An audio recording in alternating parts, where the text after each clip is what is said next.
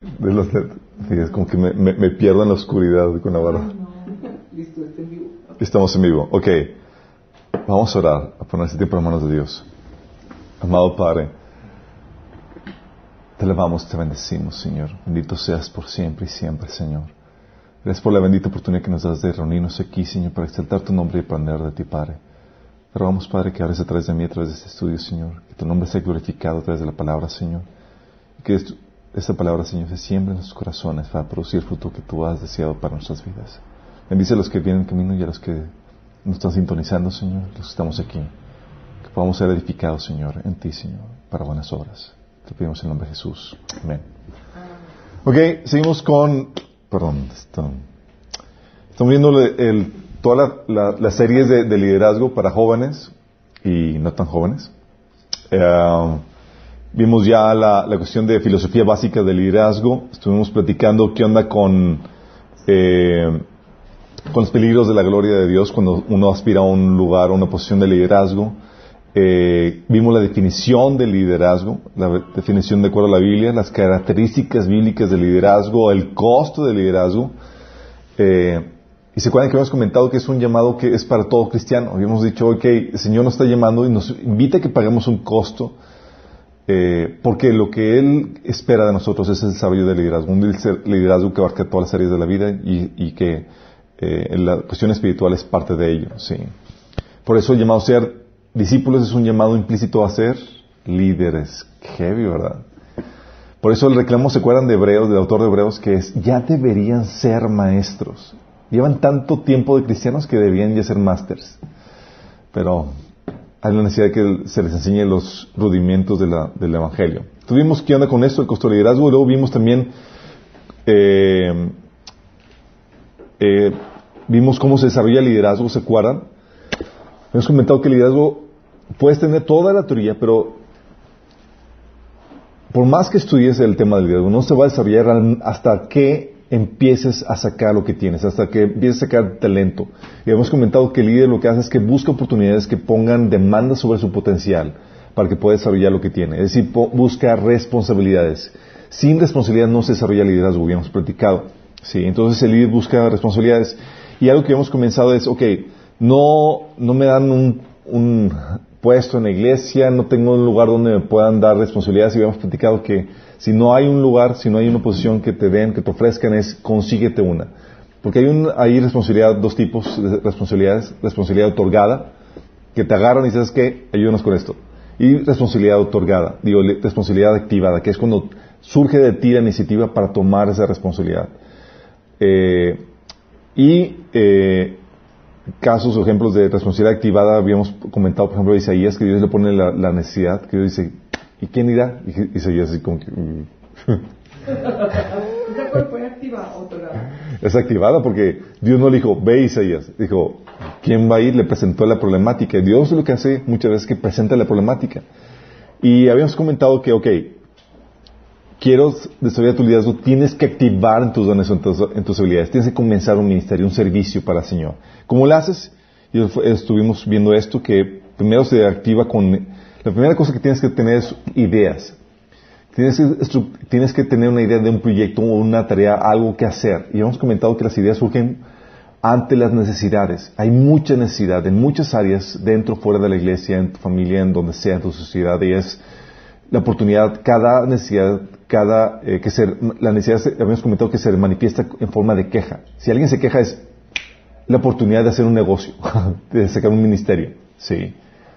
Entonces, eh, habíamos comentado que, tiene- que es ahí donde surgen las ideas y no solamente eh, es necesario ver eh, la, la, eh, la idea de lo que puedes hacer, de, la solución que puedes traer, sino que tienes que estructurar la, idea, habíamos platicado, tienes que estructurar la misión, la visión y la estrategia con sus funciones, con la gente que vas a requerir, etcétera.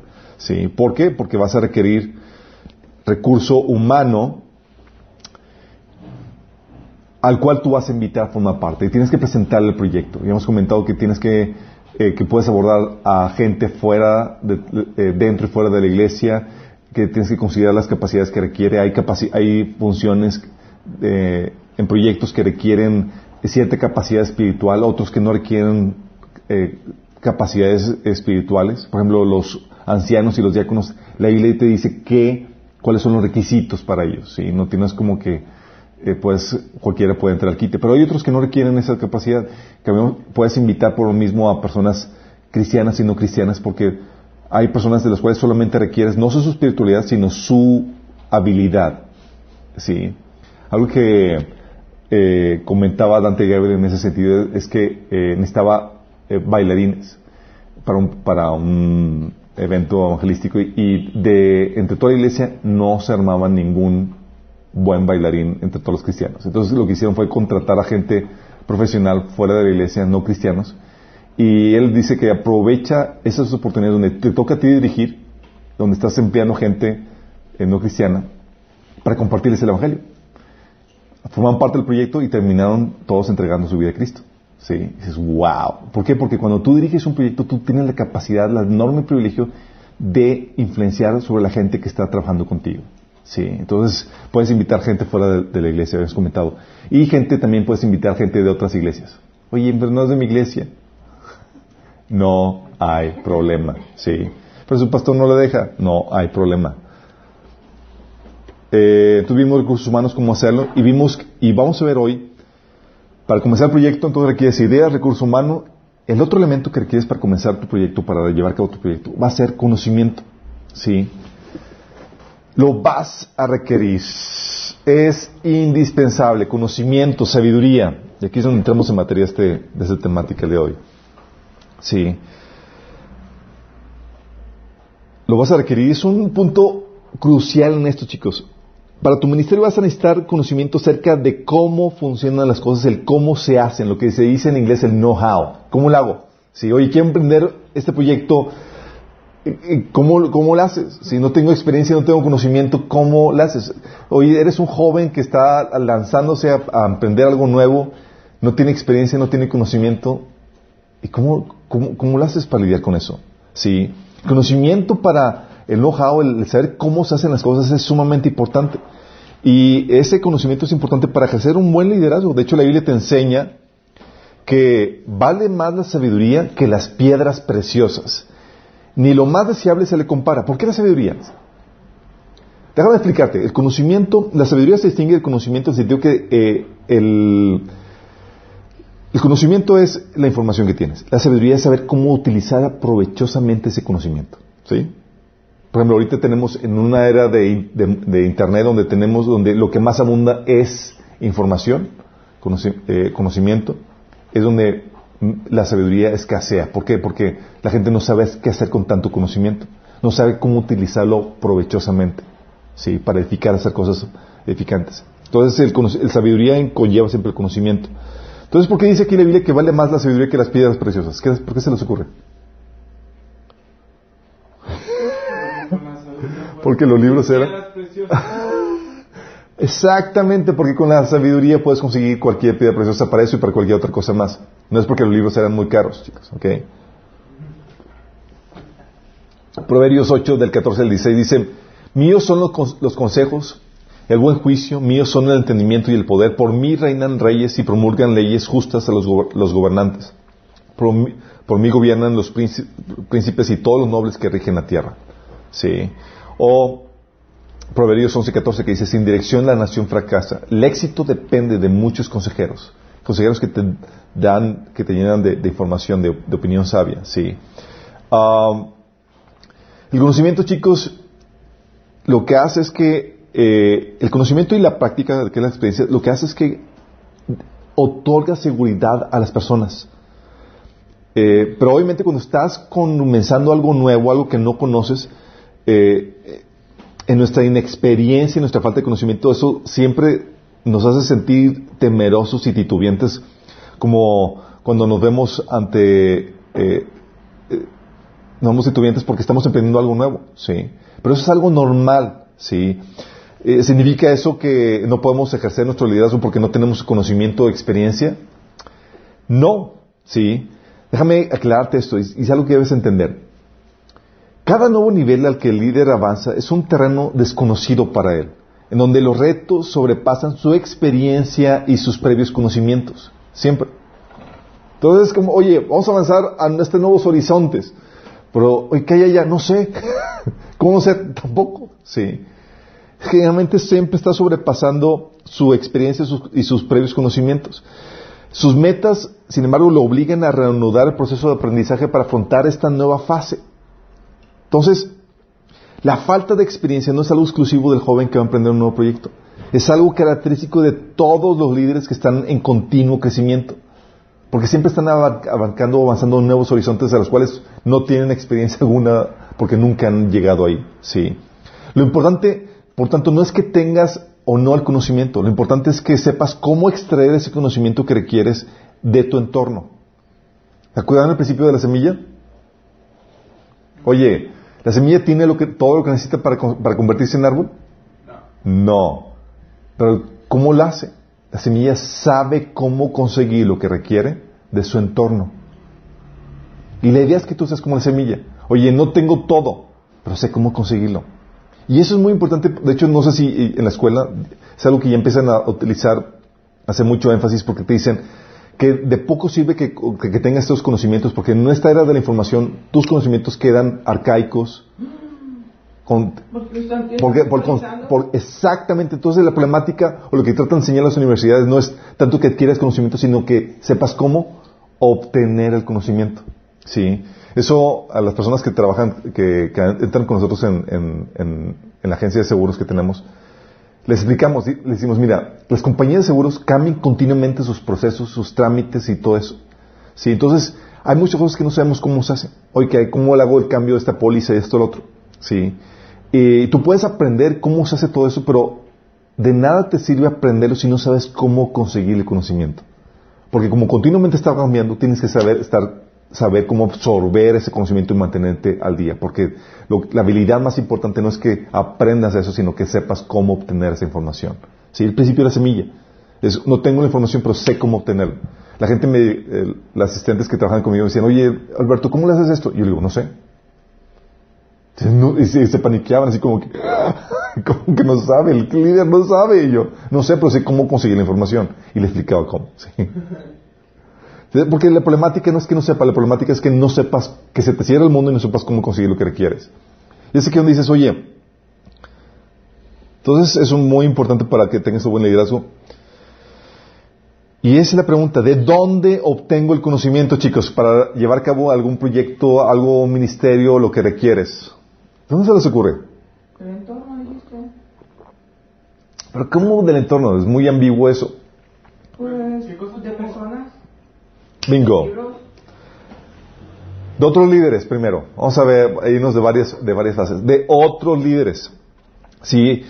Eh, y ese uno entra el rol de los mentores, maestros, de los asesores. Sí.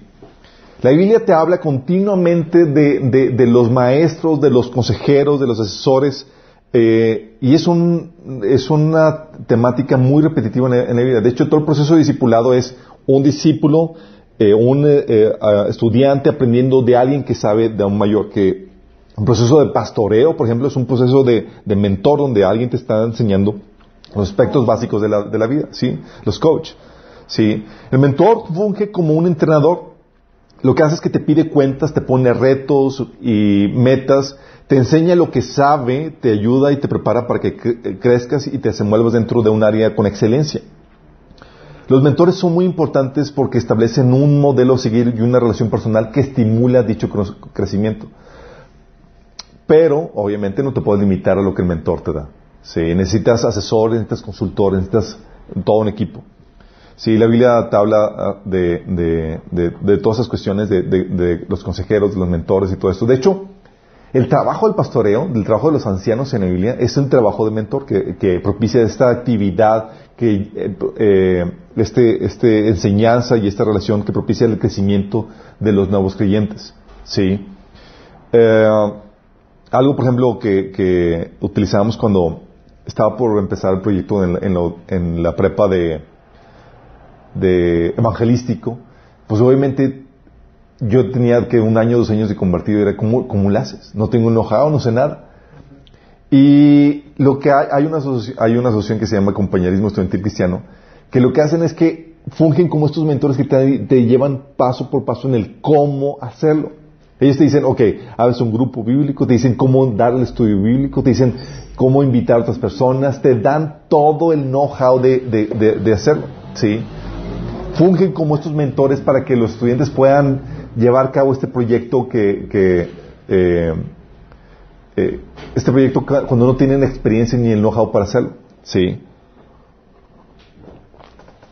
Entonces, ellos fueron, fueron los que me, me apoyaban entonces en toda esta trayectoria, fueron los que me enseñaron el método de estudio in- inductivo, cómo invitar a otras personas y te, y, y te sientes respaldado porque sabes que alguien con la experiencia, con el conocimiento te está apoyando a ti que no tienes nada. Sí.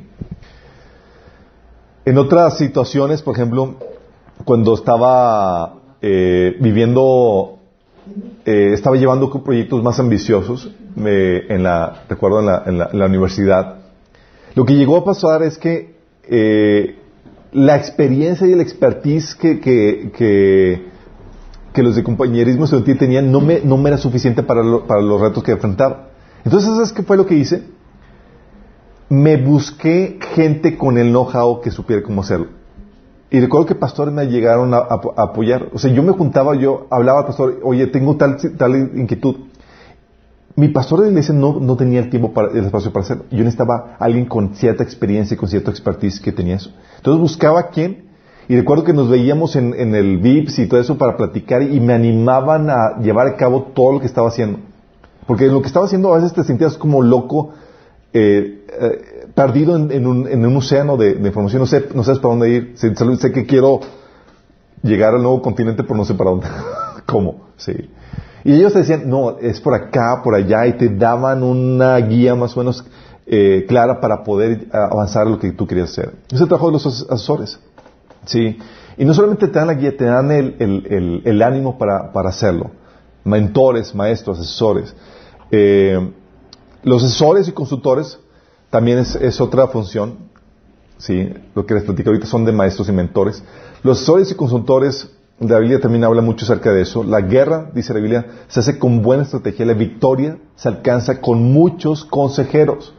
Y mira, te, te está diciendo, oye, ¿quieres tener victoria en tu proyecto? Rodéate de consejeros. Qué fuerte, ¿no?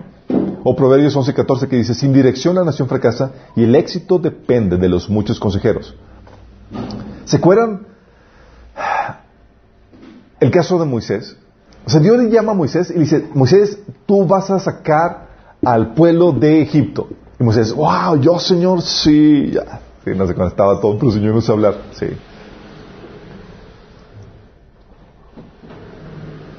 Entonces le dice, oye, vas a sacar al pueblo de Egipto y, y lo que hace es que Moisés en su, en su trabajo, en lo que estaba haciendo, eh, lle- lleva a cabo la, eh, tarea de sacar al pueblo de Israel y toda la cosa, pero el hecho que, que tuviera el llamado de Dios a hacer este proyecto de pueblo- de liberar al pueblo de Israel y demás, que sí, no significa que lo estuviera haciendo correctamente. Moisés se tuvo que rodear de consejeros para llevar a cabo la tarea que Dios le había encomendado. ¿Qué consejero fue el que ayudó a Moisés en una problemática? Su suegro. Su suegro, sí. Buen suegro. Éxodo 18 del 13 al 27 te habla acerca de este, de este episodio y te habla y realza la importancia de esto. Dices, oye, si Moisés, el ungido, el llamado, tuvo la necesidad de, de- de- de rodearse de consejeros que le ayudaran a llevar a cabo más eficiente ese trabajo, ¿cuánto más tú y yo? ¿Y cuánto más cuando no tenemos ninguna experiencia? Fíjate lo que dice en este pasaje. Al día siguiente Moisés ocupó su, su lugar como juez del pueblo y los israelitas estuvieron de pie ante Moisés desde la mañana hasta la noche. Cuando su suegro vio cómo procedía Moisés con el pueblo, le dijo, ¿pero qué es lo que haces con esta gente? ¿Cómo es que solo tú te sientas mientras todo este pueblo se queda de pie ante ti desde la mañana hasta la noche? Es que el pueblo viene a verme para consultar a Dios, le comentó Moisés. ¿Todos? La colonia. La, la cola, o sea, que, o sea, peor que el IMSS. Sí. Si llega su ficha, me toca ya en dos meses. Estos no problemas son siempre. Una hojita. Dime cuál es tu tipo de problema para... para ponerte. Sí. Eh, dice, cuando tienen algún problema me lo traen a mí para que yo dicte sentencia entre las dos partes. Además, les doy a conocer las leyes y las enseñanzas de Dios. O sea, él estaba centralizando todo, ¿sí? No está bien lo que estás haciendo, le respondió su suegro. Qué fuerte, ¿no? Estás hablando de el mega líder, el que sacó al pueblo, el, el mandamás, le dice el suegro, estás mal. Éxodo 18. Éxodo 18 del 23 al 27. Al 27. ¿Qué, qué agallas, no? Para decirle... Pero es lo que hace el asesor. El asesor ve lo que está haciendo, tú le presentas lo que estás haciendo y te, te, te sometes al escrutinio del asesor. Dices, oye, estoy haciendo esto, ¿qué tal? Y el asesor te dice, no, reprobado. O te, y luego te da la solución. Te dice cómo hacerlo. ¿Sí? Eh, las esposas son muy buenos asesores. Las esposas a los hombres así como... eh, no, amor, no. Lo que hacen es eso, fungen como nuestros asesores. Dice, dice, dice, ah, ¿dónde me quedé? Versículo 17. Le dice Jetro, no está bien lo que estás haciendo, respondió su suegro. Pues te cansas tú y se cansa la gente que te acompaña. La tarea es demasiado pesada para ti. No lo puedes desempeñar tú solo. Oye bien el consejo que voy a darte y que Dios te ayude. Tú debes representar al pueblo ante Dios y, representar, y presentarle los problemas que ellos tienen. A ellos los debes de instruir en las leyes y las enseñanzas de Dios y darles a conocer la conducta que deben llevar y las obligaciones que deben de cumplir. Elige tú mismo entre, entre el pueblo hombres capaces y temerosos de Dios que amen la verdad y aborrezcan las ganancias malavidas y designa los jefes de mil, de cien, cincuenta y de diez personas. Serán ellos los que funjan como jueces de tiempo completo, atendiendo los casos sencillos y los casos difíciles te los traerán a ti. Esto te aligerará la carga porque te ayudará a llevarla. Si pones esto en práctica y Dios así te lo ordena, podrás aguantar el pueblo. Por su parte se irá a casa satisfecho. Eh, el pueblo por su parte se irá a casa satisfecho. Moisés atendió la voz de su suegro y siguió sus sugerencias. Escogió entre todos los israelitas hombres capaces y los puso al frente de los israelitas como jefes de mil, cien, cincuenta y diez personas. Sus jefes fungían como jueces de tiempo completo, atendiendo los casos sencillos, pero remitiendo a Moisés los casos difíciles. Más tarde Moisés despidió a su suegro, quien volvió entonces a su país. Fíjate bien en esto, y quiero que te pongas mucha atención en este pasaje. Moisés tenía acceso directo a Dios, sí o no? Sí. Sí. Pregunta, ¿y por qué Dios nunca se lo dijo? Oye, veía cómo se lo desgastaba, cómo se lo trataba Moisés, lo iba con Dios, lo veía y Dios no decía nada. Es decir, como que, ¿qué no me dice? No, es que Señor, trabajar estuvo así y Dios no dice nada. ¿Sabes por qué? Porque da capacidades. ¿Sabes por qué? ¿No? Bueno, cuando se averiguan me lo dicen para ver. No, lo que pasa es que es algo que Dios... No, no, Dios no se le pasa. Lo que hace es que Dios, su voluntad no la revela siempre directamente. Dios designa consejeros y situaciones para que su voluntad se revele por medio de otras personas, de otros miembros de- del pueblo. Sí. Y en este caso lo está haciendo por medio de, de, de Jetro. No que Dios no supiera. Dios estaba poniendo el insight en Jetro, la sabiduría en Jetro para que supiera cómo atender esta problemática. Dios no, Dios no roba el- las funciones, eh, Dios no roba los propósitos de las personas que han sido llamadas a atender esa necesidad, en pocas palabras. Sí. Hay personas que fungen como consejeros y Dios las puso para poder suplir esas necesidades. Sí, entonces es por esa situación. Entonces dices, oye, es que Dios no me ha revelado nada. Sí, pero Dios ha puesto talentos y habilidades dentro de su pueblo para que puedan ayudarte en esta problemática. No esperes que Dios te revele todo directamente. Sí, por eso la necesidad de consejeros y asesores. Los asesores son muy útiles porque son personas que conocen muy bien una determinada área y te pueden dar todo el consejo y la información que requieres sobre ella. Hay asesores que te enseñan cómo conseguir patrocinios, cómo hacer negociaciones ex- exitosas, cómo hacer una revista. La manera más fácil de, de- y eh, rápida de adquirir experiencia es extrayéndola de quienes ya la tienen. En palabras de, si han escuchado el, han leído el libro Padre Rico, Hijo Pobre, Yo lo digo. ya lo han escuchado. Bueno, este Robert he. Kiyosaki pone, eh, dice él, encuentre a alguien que haya hecho lo que usted quiere hacer. Invítelo a almorzar. No solamente lo invites a almorzar para verlo, es haga, invítalo a almorzar y hazle preguntas sobre los tópicos de información, pequeños trucos de negocio, etcétera. Sí. Y eso como joven, déjame decirte, tal vez es algo complejo entre personas mayores.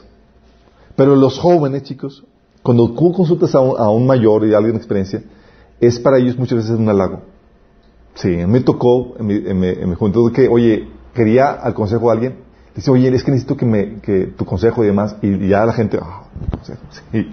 y acepta una invitación cordial porque para ellos es, lo estás tomando en cuenta y estás apreciando su, su valor, su contribución para todo eso. Sí. Y pueden sacar información que que si, ni se imaginan, es años de experiencia y topes contra la pared que se ahorran. Así como que dices, wow, esto ya me ahorró esta problemática. ¿sí? Entonces, es el rol de los, de los mentores, asesores, eh, y también de, de miembros del equipo, chicos. ¿sí? Ah, por ejemplo, en, lo de asesores. Cuando yo estaba con, eh, con lo de escribir un, libro, ya había terminado mi, estaba terminando mi, mi, mi, o yo había terminado mi borrador, y dices, ok, terminé mi borrador, ¿y qué hago? ¿Cómo lo hago? Digo, no tengo experiencia, no sé, no sé qué onda. Y luego investigué en las librerías cristianas, las librerías cristianas, no- digo, las editoriales cristianas no te, con- no te con- publican si no eres famoso. No soy famoso. Entonces, te, dije, tengo que publicar, ¿cómo lo hago? Entonces, ah, pues un editor. ¿Qué editor? Ah, el de Librería Castillo. Cuando estaba Librería Castillo, ¿se acuerdan? Oye, pues hago el teléfono, hablo y quiero una cita con este, el señor Castillo para una asesoría. Me la dieron sin ningún problema. Y el señor Castillo fascinado. Sí, como que, ah, siéntate acá, y tal cosa. Cuando tenían la idea de Castillo, ¿no? Y ahí me tienes al huerquete aprendiendo del, del lobo de mar. Eh, y es todo lo que hizo y cómo la cosa, porque prosperó todo lo que hizo, todo de su negocio y toda la cosa, y estaba, ah, la cátedra aquí, toda la cosa. Dices, wow, ¿sí? ¿Cuánto me costó? Cero, la experiencia.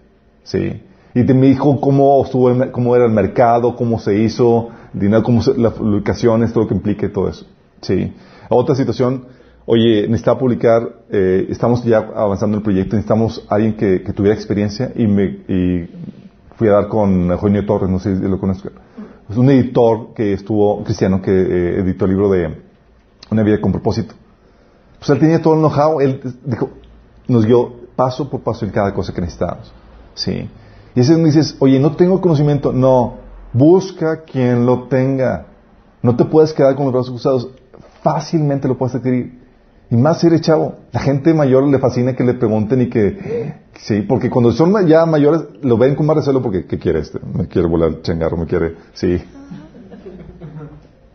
Es en serio. Si te veas man- ma- navegas con bandera de inocente, te lo aprecian muy bien. Sí.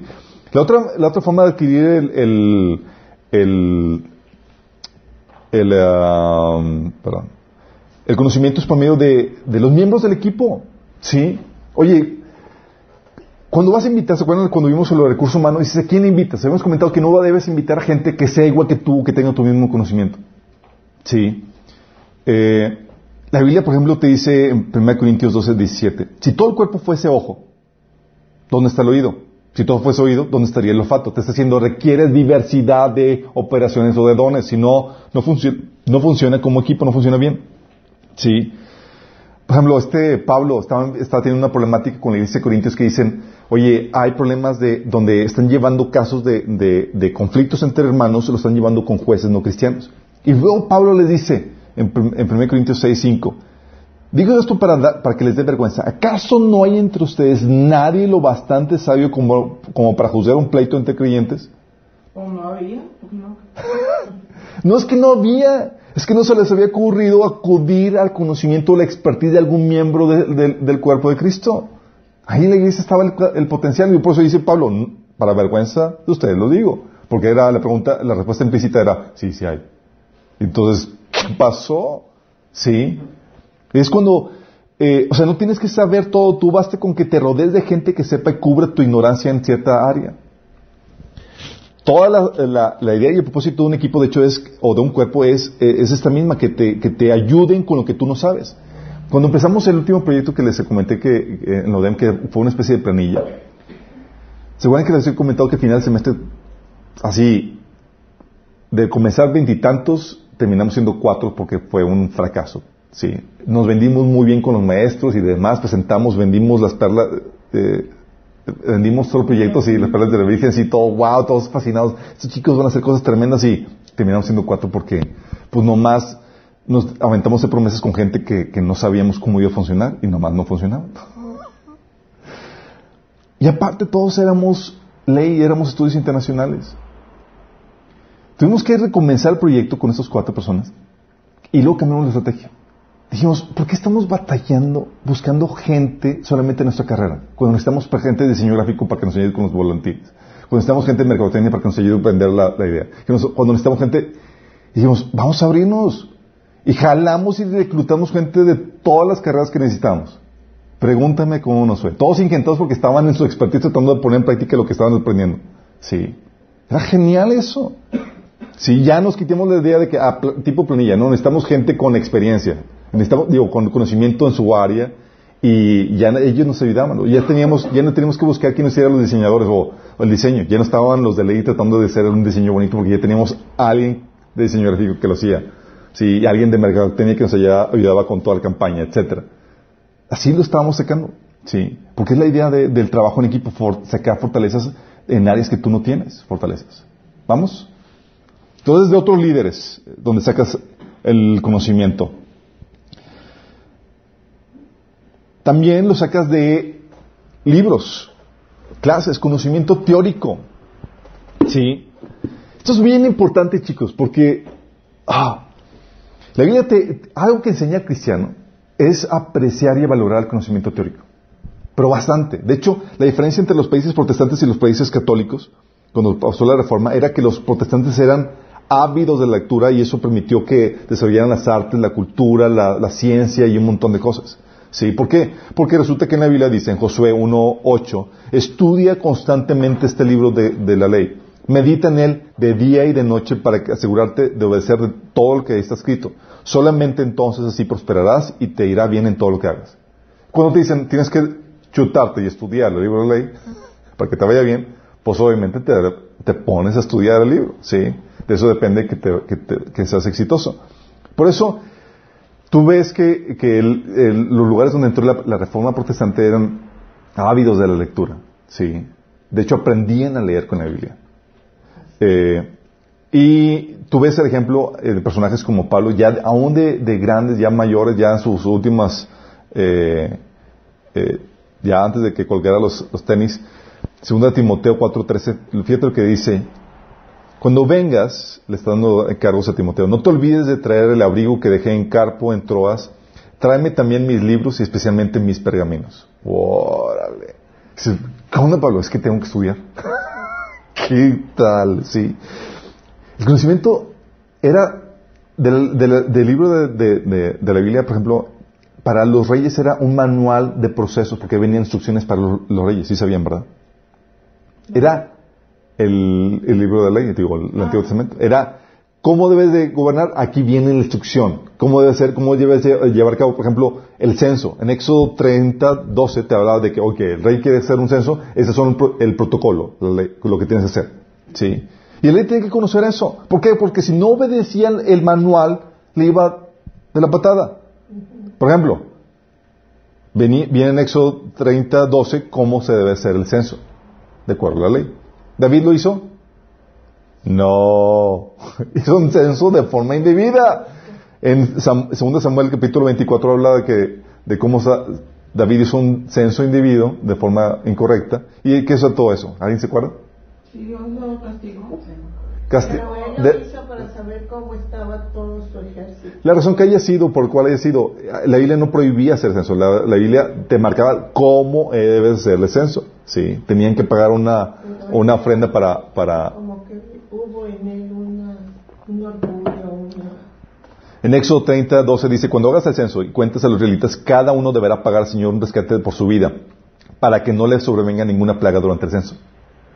Y David no hizo, no, siguió en el manual, ¿sí? ¿Y qué vino? La plaga. Murieron 70 mil personas. No más. ¿Sí? ¿Era importante el conocimiento teórico? Completamente. ¿Sí? O el manejo de cosas sagradas como el arca. Números 4, 19 te dice, no te acerques ni las toques, solamente los sacerdotes pueden tocarla. Y David la regó. Y David, ahí voy, voy a mover el arca. y se acuerdan con, murió, Us, ¿cómo se llamaba? Urias, no, Usa, Usa. Se mueve el arca y dice, ah, déjame, se va a caer. ¡Ah! Y se, y murió. Y David es indignado. Señor, ¿qué onda? Y Dios, ¿really qué onda? ¿No estás estudiando lo que te, el manual que te dije para, para, para, para los reyes? O sea, el conocimiento teórico era, era importantísimo. Es como que vas a levantarte una función. Hay funciones o hay proyectos en los cuales tienes que saber el manual. Sí. Y muchos dicen, bueno, ahí en el tanteo. Mira, ahí es lo que pasa por tanteo. Sí. Ah, eso es mi sentido común. Ándale, ahí te pasa por tu sentido común. Sí. Si hay información, aprovechala. Sí. O el manejo de mujeres. También, también había instrucciones para los reyes en cuanto al manejo de mujeres. Deuteronomio 17, 17. Le dice ahí, el rey no tomará para sí muchas mujeres. Instrucción clara, sencilla. Pero Salomón se lo brincó. ¿Falló, falló al- a, este, a esta instrucción para los reyes? Sí, igual que David, su padre. Ay, vamos. eh, sí. ¿Y cuántos?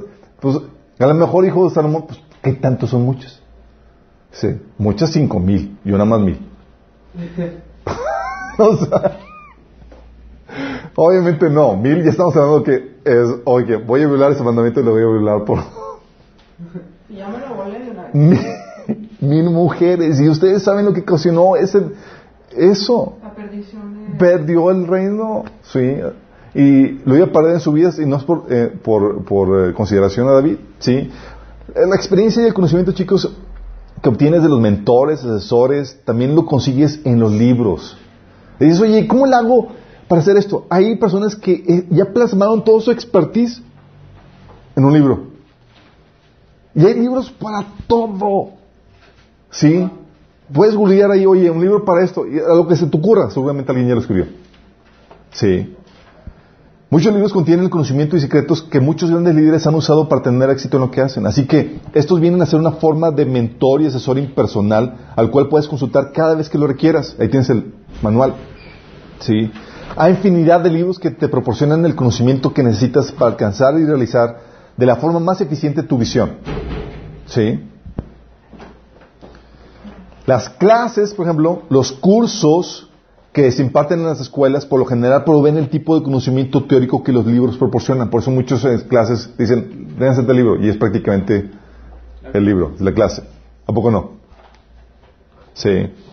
A diferencia de los asesores y mentores, que es un conocimiento vivencial de primera mano y te platican sus experiencias y toda la cosa. Sí, los maestros en las clases teóricas no tanto. Y esto, chicos, te, da, te el panorama porque cuando dices, oye, ok, necesito conocimiento para llevar a cabo tal proyecto. Y tu proyecto, la naturaleza de tu proyecto, de, tu, de lo que quieres hacer, de tu servicio, de lo que quieres, lo que quieres trabajar, te indica qué tipo de conocimiento requieres. Y en base a eso, por ejemplo, los que están en la universidad, aprovechen. Aprovechen. Yo recuerdo que todo un verano, sabiendo lo que, te, lo que quería hacer, tenía varios proyectos, me fui todo un verano de oyente a una clase. No tenía para pagarlo, no era de mi clase ni nada. Dije, necesito conocimiento. Y ya me tienes, hablé con la maestra y la maestra encantada, pues obviamente, alguien que viene realmente por interés. Todo ahí para, para pasar, para ti me dices, oh, wow. Pues me necesito el conocimiento de, esta, de su clase, me puede venir de, de, de, de oyente, fascinada. Sí. ¿Qué clase era? Era de, política, necesitaba cierta información de eso para varias cosas que quería hacer. Eh, y cuando terminé la escuela, volteé atrás y dije, ¿cómo desaproveché muchas cosas? Porque tenías horas libres y pues ahí te la pasas, aprovechas para descansar. Estás ahí como estudiante, o sea, debí haber tomado clases de, de contaduría. Estaban, yo ahorita sabes te sufro por no tener conocimiento de, o clases de tal o cual, o sea, podría haber estado ahí aprendiendo, aprovechando, aprovechando al máximo eso. Sí, con, pero eso solamente viene cuando tienes una visión clara de lo que quieres hacer, qué proyecto quieres hacer, porque cuando sabes eso y estás, en, por ejemplo, en la universidad, tienes un mundo de conocimiento y, y los maestros agradecen que haya alguien interesado, sí, agradecen eso. Y tú dices, oye, quiero entrar de oyente, maestro, porque me interesa hacer clase. Te dejan pasar así como que, y te ponen ahí en primera, sí. Pero tú, tú ya sabes qué quieres o qué no. Y hay muchas cosas que puedes aprender. ¿sí? No tienes que pagar eso. De hecho, hay cursos gratis. eh, ¿Saben que hay clases gratis de Harvard en, en- en línea y de otras universidades? No te cuentan, no te acreditan, pero te dan el conocimiento gratis. Puedes poner el video, el audio, incluso el material escrito y demás. Y es wow. Sí. Sí. Entonces, conocimiento puedes ahí obtenerlo. Y te puede resolver un montón de, de problemáticas. Y más si, oye, vas con un maestro y demás y puedes aprovechar que tiene más conocimiento para hacer más, más preguntas y más. Pero ese es ese conocimiento que se busca porque tienes una, una visión que tienes que, que alcanzar y que requieres eso. Y eso es el conocimiento más rico. Sí. Porque le ves provecho. ¿No? ¿Se acuerdan la típica pregunta del- al maestro? ¿Y maestro, para esto para qué me va a servir? Sí. Que no me voy a ocupar. ¿Saben cuánto? Por ejemplo, algo que mi esposa me echa, me echa carro es que si algo le, le he sacado provecho al conocimiento que he tenido que en la prepa y demás, es al álgebra. Lo he utilizado para todos los proyectos de negocio que he emprendido.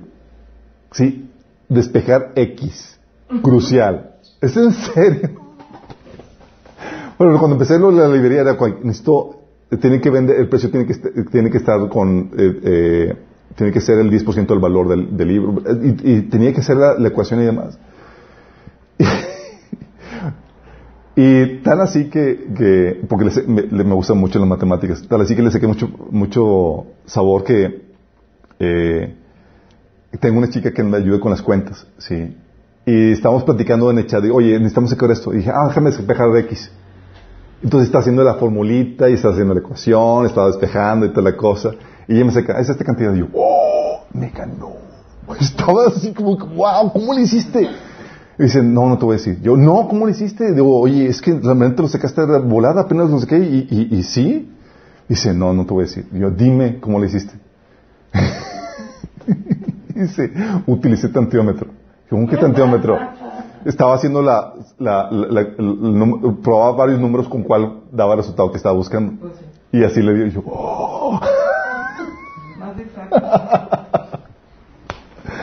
Pero bueno, utilizaba sentido como para sacar los retos, sí. Pero hay libros, chicos, hay clases. Entonces no se te puede salir al mundo con que, ¿cómo consigo el conocimiento? ¿Necesitas eso? Oye, cómprate libros de eso. Toma clases de lo que necesitas. Sí, hay mucha información.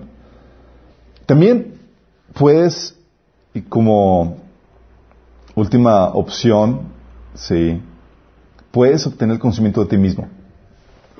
De ti mismo, sí. Usando sentido común y la práctica en base de- a ensayo y error. Sí. ¿Por qué les comento esto? Mira, hay varias formas de, de obtener el conocimiento. Hay dos maneras de aprender. Uno es por consejo y conocimiento de otros, que es el teórico, los asesores, los consejeros y demás. Y otra, la otra forma de conseguir el, el conocimiento es por medio de chipotes propios. Claro, de todo. Sí. Y dices, oh, ya aprendí esto, no es así. Sí. Siempre procura obtenerlo de la primera forma. ¿Ok? Que, a- sí, aprovecha los chipotes de alguien más.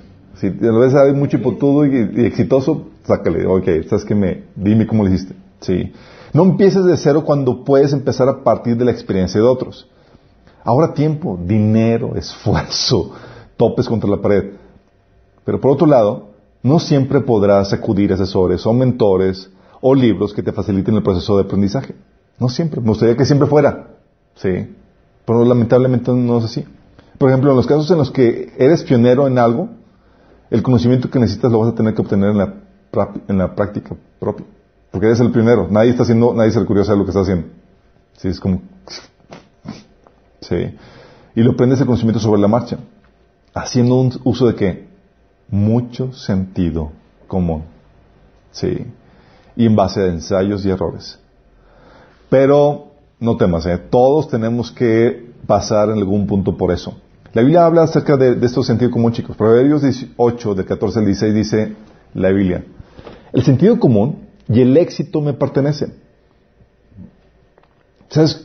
El, éxito, el sentido común es, es, Es el, es el menos común de todos los sentidos. Pero eh, es muy importante porque te ayuda a saber intui- intuitivamente cómo hacer las cosas. ¿Sí? Um, fíjate lo que te dice Isaías 28 del 23 al 29. Fíjate lo que te dice. Escuchen, escúchenme, escuchen y presten mucha atención. ¿Acaso el agricultor siembra, ara, pero nunca siembra? Digo, ¿acaso él siempre ara, pero nunca siembra? ¿Está continuamente labrando la tierra y nunca plantando? ¿Me imaginas un agricultor que solamente estuviera arando? es- en un punto tengo que plantar, ¿no? ¿No siembra finalmente sus semillas? Y todos, sí. Comino, negro, comino, trigo, cebada, trigo espelta. Cada uno en la forma correcta y cada uno en el lugar que, corre- que le corresponde. El agricultor, fíjate lo que dice, el agricultor sabe exactamente qué hacer porque Dios le da entendimiento. Dice, no, no, no, un manual, no. Sentido común. Sí. Nunca se usa el mazo pesado para trillar el, el comino negro, sino que se golpea con varas livianas. Nunca se pasa una rueda de trillar sobre el comino, al contrario, se golpea solamente con un mayal. El grano por el, para el pan se muele con facilidad, por eso no lo tritura demasiado. Lo trilla bajo ruedas de una carreta, pero no lo pulveriza. El Señor de los ejércitos celestiales es un maestro maravilloso y le da gran sabiduría al agricultor. Dice en otra versión, es el que le enseña al agricultor. ¿Qué es esto? Es el sentido común, chicos. Sí. Y todos en su habilidad, chicos, en su área de, expertise, en sus dones, hay Dios, dice la Biblia que Dios nos dio a todos dones para hacer bien algún- determinadas cosas.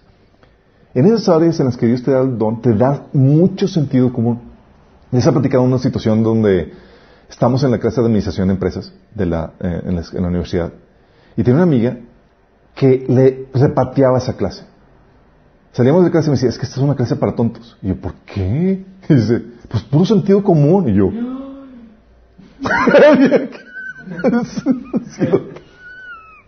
aprendiendo que, wow, y ella, así como que para ella es, claro, es muy obvio. Y yo, ¿cómo lo hace así? Hay gente que sí, es, hay cuestiones que son muy, que se le hacen muy obvias. ¿Cómo lo hacen? Sí, por ejemplo,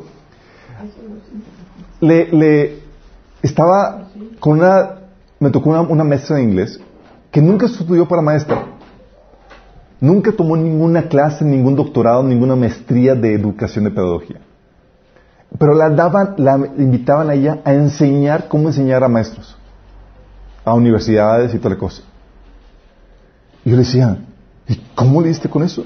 Pues dice, es que es puro sentido común. Y yo, "Oh, común". Sí, ella buscaba fo- eh, la mejor forma, la metódica para enseñar a sus hijos. Tuvo la oportunidad de entrar como maestro en una, en una escuela y sobresalió de forma excelente en eso porque estaba aplicando cosas metódicas que a ella se le ocurrían. Sí. Es sentido común, chicos. Sí. Entonces, oye, no siempre va a ser un asunto de, de- de estudiar o de consejeros y demás. Hay cosas que, que se te puede dar a ti el ingenio para saber cómo hacerlo. Y luego, más aparte, si le combinas con una experiencia, porque entre más vivencias tengas, puedes utilizar esas vivencias, aunque no sea, es exactamente lo mismo que, que, que lo que vas a hacer, lo mismo que hayas vivido, puedes utilizar la experiencia que has tenido para, para, para no partir de ceros. ¿Sí me explico?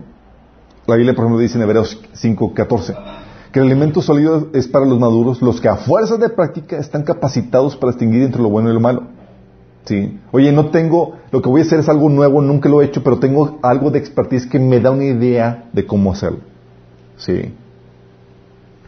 Entonces, sí puedes obtener el conocimiento por medio de, por, por ti mismo, en base a prueba y error, en base a sentido común, ¿sí? Eh, y sí lo puedes desarrollar. ¿sí? Hay muchas cosas que es, que, que si, le- si te pones a meditar tantito cómo hacerlo, te- te- se te prende el foco, ¿sí? Ah, nada más que tengo que advertirte de aquí en cuanto a algo. Hay ciertos peligros que se corren al momento de extraer el conocimiento de otras personas. ¿Qué, qué, qué, qué- qué peligro podría, se les puede ocurrir?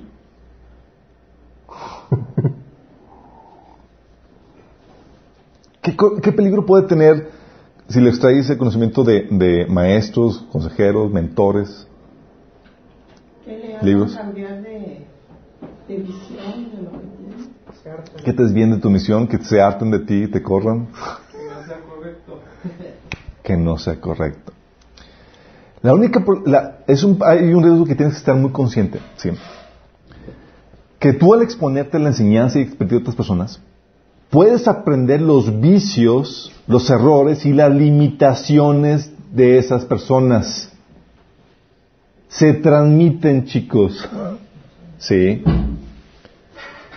¿Se transmiten? Sí, la Biblia te enseña que se transmiten. Por ejemplo, los fariseos buscaban discípulos, chicos, recurrían, dice la Biblia, cielo, cielo mar y tierra para conseguir un, discípulo, y lo que lo, lo conseguían y lo llenaban y, lo transmit- y, le, y le- y le transmitían todos sus vicios. Dice Mateo 23, 15, fíjate lo que dice. ¿Qué aflicciones espera, maestros de la ley religiosa y fariseos, hipócritas? Pues cruzan tierra y mar para ganar un solo seguidor y luego lo convierten en un hijo del infierno dos veces peor que ustedes mismos. Oh. Dices, órale. Entonces, ¿hay un peligro? Sí, hay un peligro de aprender los vicios, errores y las limitaciones de las personas que te están, que te estás atendiendo. Es algo que yo le decía, Señor, Señor, ¿por qué nadie me discipuló? Y Señor, porque te estaba evitando estas problemáticas, te estaba evitando que, tú, que te transmitieran los vicios y los errores y necesitábamos desarrollar algo diferente. ¿sí? Eh, y, y cuando, pero cuando estás consciente de esto, puedes sacarle provecho a los, al conocimiento de, los líderes y demás, consciente que puede haber vicios y limitaciones que te pueden transmitir. ¿sí? Pero cuando estás consciente, puedes sobrepasar a los maestros si distingues sus errores y limitaciones. O sea, puedes llevarlos a un nuevo nivel sabiendo que, ok, esa es un- una perspectiva, no me lo voy a tomar todo, pero puede ser que esté equivocado, puede ser que tenga limitaciones. Eh, hay un libro que, eh, un episodio que comenta Josh Maxwell, ya es que ha escrito mucho de liderazgo, que dice, fíjate el episodio, para que te des cuenta de las limitaciones, cuando uno no sabe esas limitaciones. Dice, hace años, a los nuevos ingenieros de la división de lámparas de General Electric les encargaron, como broma, la tarea imposible de congelar las bombillas por dentro.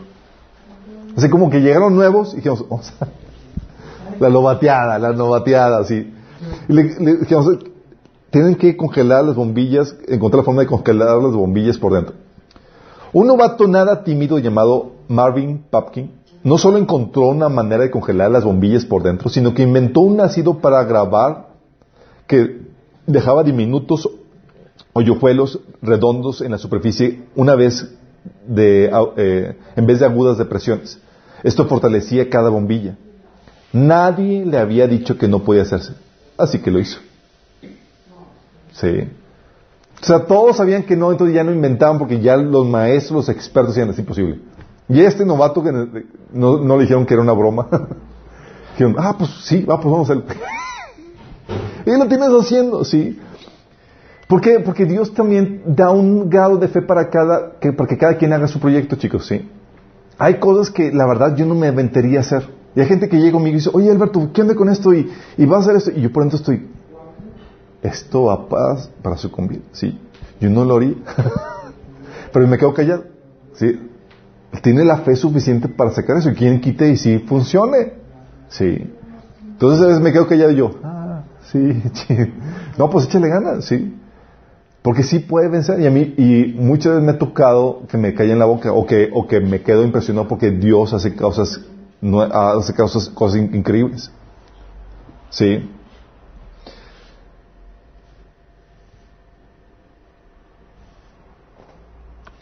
Nada más que hay algo que viene con la falta de conocimiento, chicos, y la falta de experiencia. Dices, oye, voy a emprender un nuevo proyecto. Luego ven quién eres, y toda la cosa, y va a ser que algo no tiene- que no tienes experiencia ni know-how ni nada de eso. Y nadie te pela, nadie te fuma. Hay falta de creatividad, hay falta de credibilidad, sí. Si quieres emprender, quieres hacer algo y dices, wow, te puedes vender bien padre, pero la verdad es que, pues, ¿qué experiencia tienes? ¿Qué conocimiento tienes? Para resolver esta problemática ante la falta de conocimiento que conlleva esta falta de credibilidad, puedes acudir a varias cosas que la gente típicamente hace. ¿Cómo haces para conseguir la credibilidad cuando no la tienes? Por tu falta de experiencia y conocimiento. Mercadotecnia. Mercadotecnia, véndete como que si tienes. Publicidad. ¿Cómo harías? La Coca-Cola hace La Coca-Cola hace feliz a la gente. ¿Sabes qué es lo que se hace?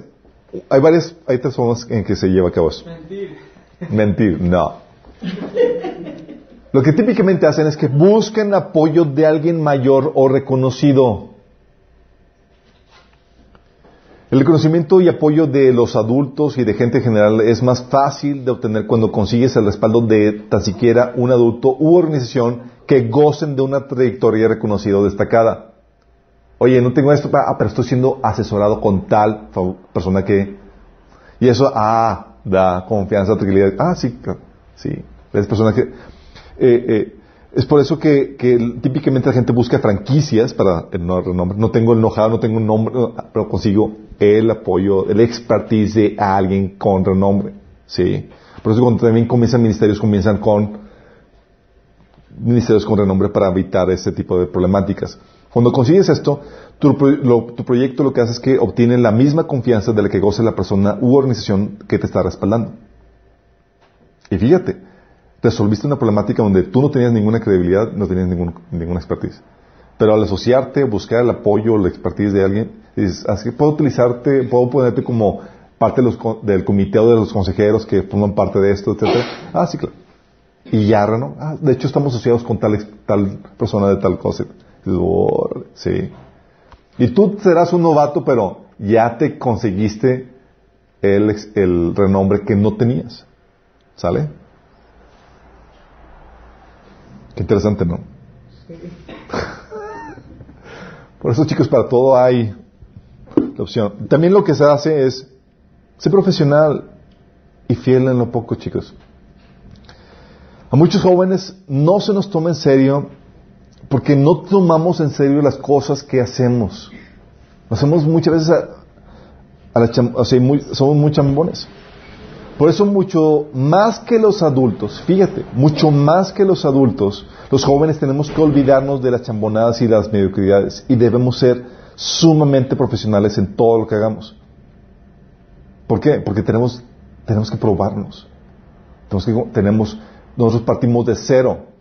Es como que tengo que mostrarme profesional. Y profesionalismo, chicos, es el dominio con excelencia de un área. Voy a hacerlo, voy a hacerlo bien, que quede así como de como si fuera de marca, aunque no tengo todavía marca. Sí, que, quede, que impresione a la gente por la excelencia. Cuando haces eso, te ganas una reputación de ti mismo así de volada por tu profesionalidad, porque eres fiel en lo poco. Sí. Eso es muy importante. También, sé firme en tus convicciones. Es otra forma de conseguir la credibilidad. Como jóvenes inexpertos tendemos a ser muy inseguros en nuestras convicciones. Inseguros en nuestras convicciones inseguros en lo que queremos. Emprendemos muchas veces algo y no estamos muy seguros de que realmente quiero lo que quiero. ¿sí? Y esa inestabilidad de convicciones también provoca que no se nos tome muy en serio. Como habíamos comentado anteriormente, la gente no está dispuesta a seguir a una persona que no tiene certeza de su causa. ¿Se acuerdan cuando dijimos, oye, vas a vender tu visión o tu proyecto a, gente para que venga y aporte contigo. Y si no te ven convencido de tu proyecto, realmente van a apostarle o van a formar parte o van a considerar que vale la pena el, la friega, el trabajo que va a implicar. No. ¿Sí? Entonces, eh, si no tiene la certeza de, su causa, el, líder, su visión, sus convicciones, eh, si no tienes certeza que vale la pena el sacrificio, no vas a traer a esas personas. Sí. Y para ganarte el respeto y el apoyo de gente más grande, debes tener convicciones firmes y estar dispuesto a luchar y sacrificarte por ellas. La oposición, la derrota, la adversidad van a probar tu firmeza. Y si la gente te ve firme en medio de esas dificultades que ven que pasas y demás, la gente va a decir, sabes que él está convencido, le voy a dar, vale la pena, ¿sale? Es muy importante esto. Y de esta forma es lo como resuelve la problemática del conocimiento, chicos. Entonces, esto lo que te lleva es a, considerar tu tiempo estudiante de una manera, ahora sí, con, propósito y con trascendencia. Sí. A mí me cayó el 20 de muchas, de muchas cosas ya cuando ya estaba ya en mi último semestre, ya a punto de graduarme, y ya no había tiempo para hacer muchas cosas. Sí. Pero volteando atrás de, lo que me he lamentado de no haber sacado provecho a muchos, muchas clases. Estaban ahí, era estudiante, tenía privilegios así de poder hacer cosas o tomar clases que, que, que pudieran sacarle provecho a eso. Sí. Y muchos de los proyectos que hemos hecho, como lo comenté hoy, lo de la, lo, el, por ejemplo, la editorial. Tuve a los que 24, 25 estábamos haciendo una, estábamos constituyendo una editorial. Yo no tenía ninguna expertise, ninguna. Conseguimos al, editor, este, el que editó el libro la, Una vida con propósito, eh, y no tenía yo con, mucho conocimiento de, eh, de gestión y conseguimos a, una persona de, de gestión, de administrativa, y no tenía mucho conocimiento de venta de libros, conseguimos a una persona de venta de libros y juntos nos asociamos para hacer el proyecto. No, imagínate. No teníamos, yo no tenía nada, pero sabía, tenía la idea y lo que hicimos fue armar el equipo para poder hacer eso. Y lo que hicimos fue, coordinamos eso y, servíamos como editorial outsourcing, en el sentido de que personas que querían crear un libro, ya teníamos el equipo de expertos para, que ayudamos en la publicación. Y publicamos libros de personas aquí en la localidad y también en el extranjero. Nos llamaban para poder hacer eso. Y dices, ¿qué onda? ¿Cómo lo hicimos? Yo tenía conocimiento cero. Sí, no ve cómo hacer nada de eso. Pero pudimos juntar el grupo que se requería para hacer eso y vencimos la, la, problemática del, del conocimiento. Si nos damos cuenta, dices, oye, hay un mundo de posibilidades infinito lo que puede ser. Infinito. Sí. Y más como jóvenes. Como jóvenes te... Muchas personas te toman como su mascotita. Así como que, ah, déjame ayudarte. Sí, te dicen muchas cosas todo demás. Y dices, órale, sí. Porque no te ven como un peligro ni te ven como amenaza. Aprovecha esa etapa. ¿Sale? Oramos. Para terminar. Amado Padre Celestial, damos gracias, Señor, porque tú nos das, Señor, todos los recursos que necesitamos para llevar a cabo el propósito que tú nos has dado, Señor. Quitas todas nuestras excusas, Padre, y nos das, Señor, convicción para conseguir aquellas cosas que necesitamos a nuestro alrededor, Señor. Te damos, Padre, que tú despiertes nuestra perspicacia, Señor, nuestra habilidad para conseguir esos recursos. Recurso humano, conocimiento, Señor, incluso económico que necesitamos para llevar a cabo las tareas que tú nos has encomendado, Señor. Que cuando nos presentemos delante de ti no tengamos ninguna excusa para llevar, haber llevado a cabo, Señor, la tarea que tú nos has encomendado. Que podamos ser diligentes, Señor, en todo esto. Te lo pedimos en el nombre de Jesús. Amén. Amén. El próximo base que sigue es cómo obtener o conseguir el recurso de dinero. Dinero.